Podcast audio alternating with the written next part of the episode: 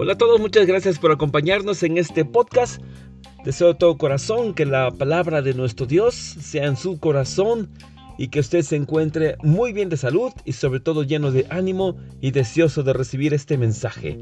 Vamos a dedicar tres episodios para hablar sobre la amistad. En ese sentido, permítame hacerle una pregunta. ¿Cree usted en la amistad?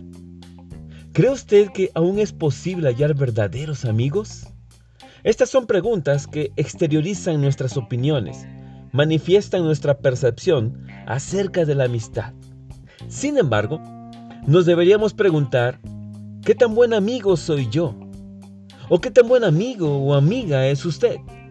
Acompáñenos a buscar respuestas a estas interrogantes en las Sagradas Escrituras.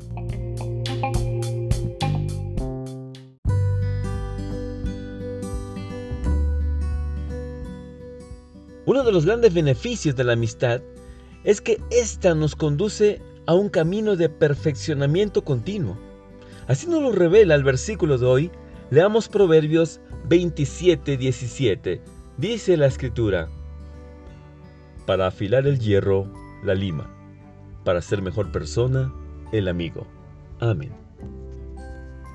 El versículo de hoy compara la acción de afilar un cuchillo empleando otro metal como la lima. Con la, la comparación la hace con la madurez que alcanzan dos personas mediante la amistad entre ellos. La amistad puede pasar por varias etapas. Al inicio todo puede ser felicidad hasta que llega un momento en que las diferencias se hacen presentes. Es allí donde surge la posibilidad de fortalecer o quebrantar la amistad. La escritura nos revela que un verdadero amigo nos muestra su amor en todo tiempo.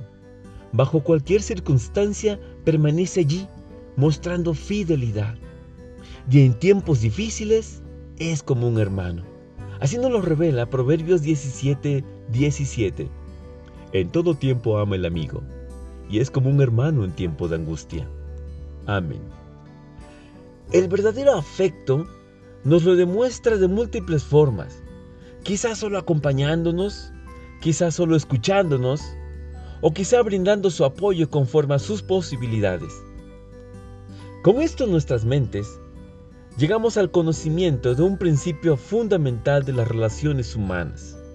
Dice Mateo capítulo 7 versículo 12, Así que traten a los demás como les gustaría que los trataran a ustedes. Ese es el verdadero significado de la, de la ley y de la enseñanza de los profetas. Amén.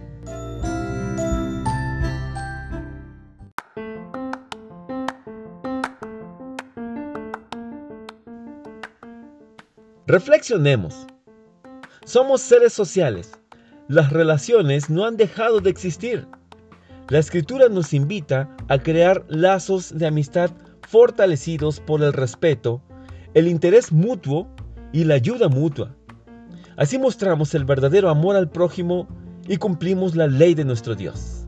Que el Señor derrame de su bendición en usted y en su familia. Muchas gracias por escuchar este podcast.